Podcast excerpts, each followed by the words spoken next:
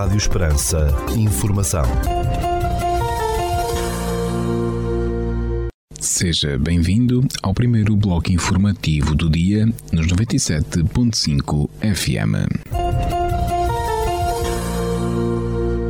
Estas são as notícias que marcam a atualidade nesta terça-feira, dia 14 de novembro de 2023.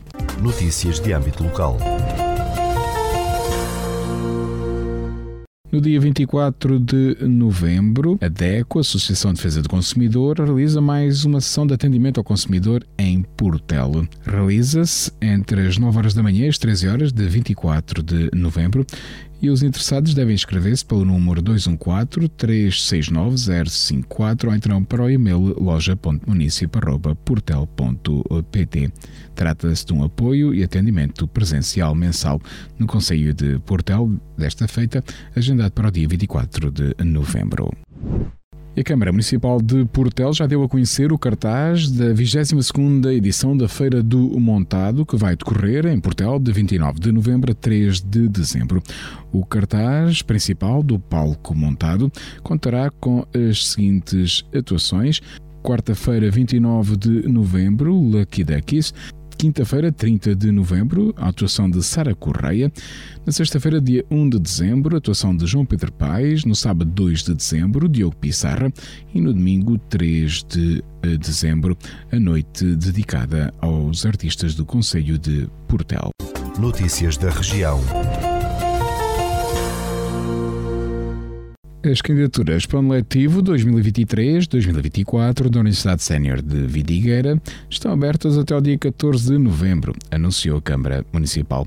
Em comunicado, a autarquia explicou que as candidaturas podem ser realizadas no balcão único do município, nas juntas freguesia de Vila de Frades, Pedrógão, do Alentejo e Selmes e nos centros de convívio de Alcaria da Serra e Marmelar.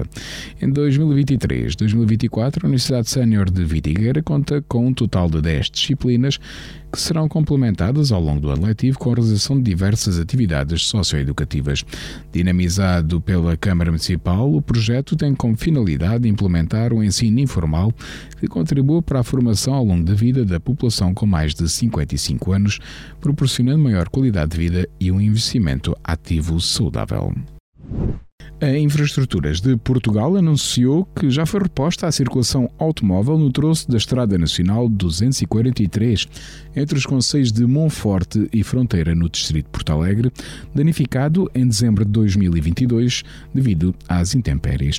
Em comunicado, a Infraestruturas de Portugal indicou que a empreitada, iniciada a 10 de julho, visou reconstruir a passagem hidráulica e a plataforma rodoviária ao quilómetro 154 da Estrada Nacional 243 43 que haviam sido destruídas em resultado das intempéries.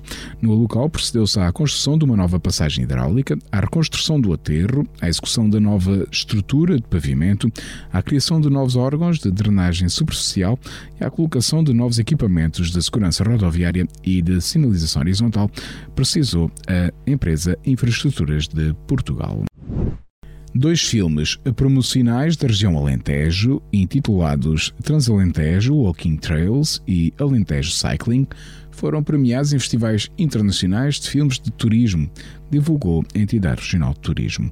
Transalentejo Walking Rails ganhou o prémio na categoria de melhores produtos turísticos, turismo ativo, na Art Tour, Festival Internacional de Cinema de Turismo, enquanto Alentejo Cycling foi distinguido na categoria melhores produtos turísticos, turismo desportivo no mesmo festival. Já no festival USA International Awards em Los Angeles, nos Estados Unidos, o filme Transalentejo Walking Trails conquistou um Silver Award na categoria Vídeos Corporativos, subcategoria Produtos Turísticos. Alentejo Cycling foi também premiado no Terce Travel Festival em Terce Checking, em Espanha, com um prémio Silver na categoria de Produtos Turísticos. A Câmara de Alandroal foi distinguida com o selo de qualidade exemplar da água para consumo humano pela entidade reguladora dos serviços de águas e resíduos, ERSAR. Segundo o município de Alandroal, a ERSAR promove anualmente a atribuição de prémios e selos dos serviços de águas e resíduos na sequência de um rigoroso sistema de avaliação dos serviços prestados aos consumidores. A Câmara de Castro Verde já concretizou duas das propostas vencedoras do Orçamento Participativo 2023 cujas fases de apresentação de projetos e votação decorreram no ano passado. Segundo o município de Castro Verde, no final de outubro foi adquirido um biotriturador para destruição de sobrantes, proposta apresentada por Nelson Lança e que representou um investimento de cerca de 18.111 euros. Para a utilização deste equipamento foi celebrado um contrato de comodato entre a Câmara Municipal e a Junta de Freguesia de Santa Bárbara de Padrões. Antes, a autarquia tinha instalado uma nova iluminação no campo de futebol António José Marques, na freguesia de entradas, no investimento de 19.190 euros, candidatado por Nicole Palma, que venceu na categoria Freguesias Rurais. A Câmara de Castro Verde acrescentou que, das três propostas vencedoras da edição de 2023 do Orçamento Participativo, resta apenas concluir a proposta de da jovem apresentada por André Alves da Silva. Castro reanima que prevê a instalação de desfibriladores automáticos externos em vários locais públicos do Conselho. Uma quinzena gastronómica dedicada às sopas está a decorrer em Campo Maior até o dia 15 de novembro, com a participação de oito restaurantes. A quinta edição da Quinzena das Sopas é promovida pelo município de Campo Maior e tem como objetivo promover as tradições gastronómicas locais e apoiar e dinamizar a economia local.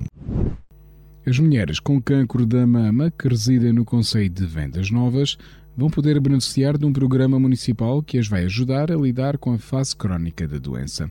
O denominado Programa de Intervenção de Grupo para Mulheres com Câncer da Mama destina-se a mulheres que lutam contra esta doença e que estão na fase em que concluíram os tratamentos e em remissão, explicou a autarquia local. É dinamizado pelo Gabinete Municipal de Psicologia e tem como finalidade familiarizar as doentes com as estratégias que promovam ajustamento psicológico, emocional e social às dificuldades resultantes da doença.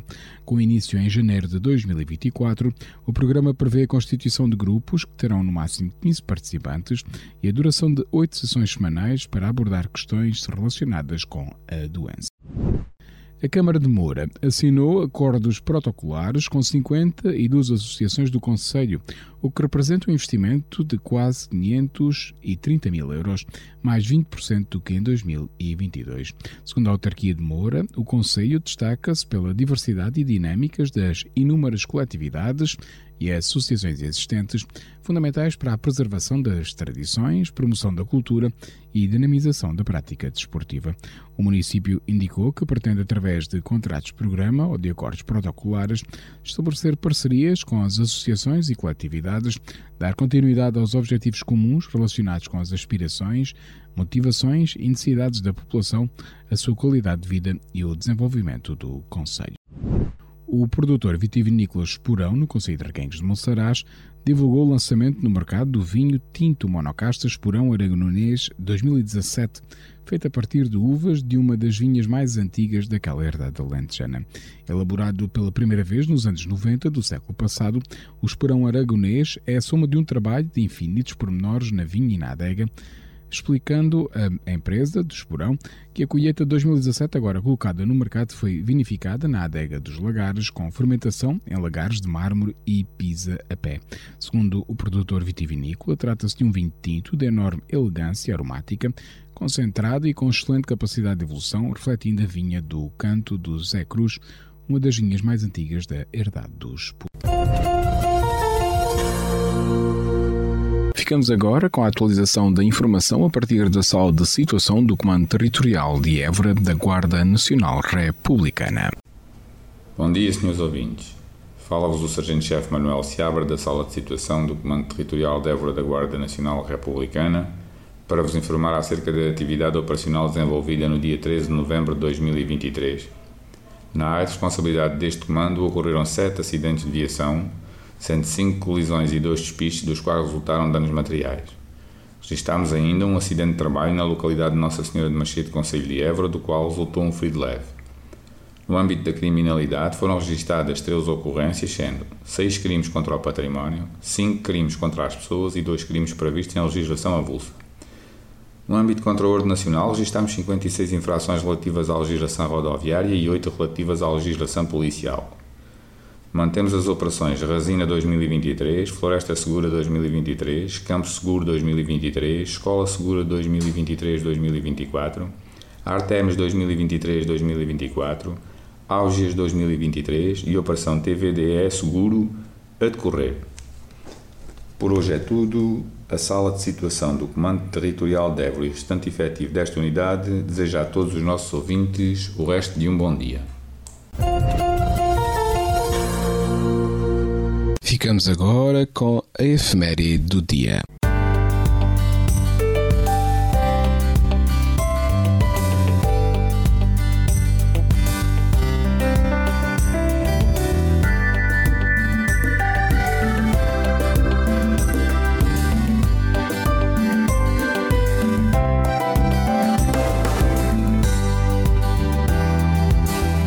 Neste dia 14 de novembro assinala-se o Dia Mundial da Diabetes. Criado em 1991 pela International Diabetes Federation e pela Organização Mundial da Saúde, este dia tem como objetivo dar resposta ao aumento alarmante de casos de diabetes no mundo.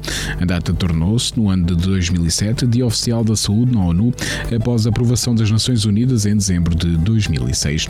O Dia Mundial da Diabetes é comemorado a 14 de novembro, o qual coincide com o aniversário de Frederick Banting, juntamente com Charles Best, Frederick Banting criou a primeira ideia que levou à descoberta da insulina em 1922. Todos os anos celebra o dia com a organização da Federação Internacional de Diabetes para alertar sobre as problemáticas e as necessidades que enfrentam os doentes diabéticos. As campanhas do Dia Mundial da Diabetes visam consciencializar as pessoas sobre a doença e divulgar as ferramentas para a prevenção da diabetes. Para as pessoas que sofrem de diabetes, as ações visam difundir métodos para melhorar o conhecimento sobre a doença através da compreensão da doença, torna-se mais fácil prevenir as suas complicações. Isso porque cerca de 400 milhões de pessoas no mundo sofrem de diabetes e 5 milhões morrem por ano devido a esta doença. Um em dois adultos com diabetes não está diagnosticado. 670 mil milhões de dólares são gastos por ano em custos de saúde com a diabetes.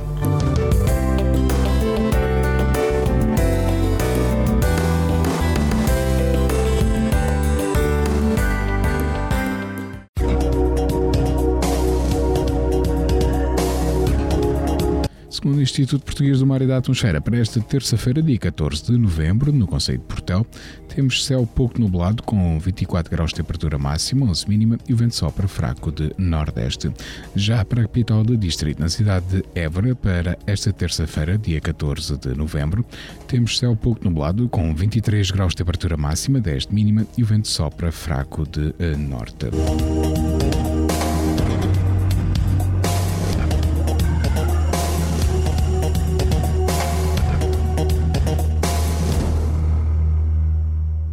Este bloco informativo fica por aqui. Informação volta à antena dos 97.5 FM às 17 horas. Boa tarde. Rádio Esperança. Informação.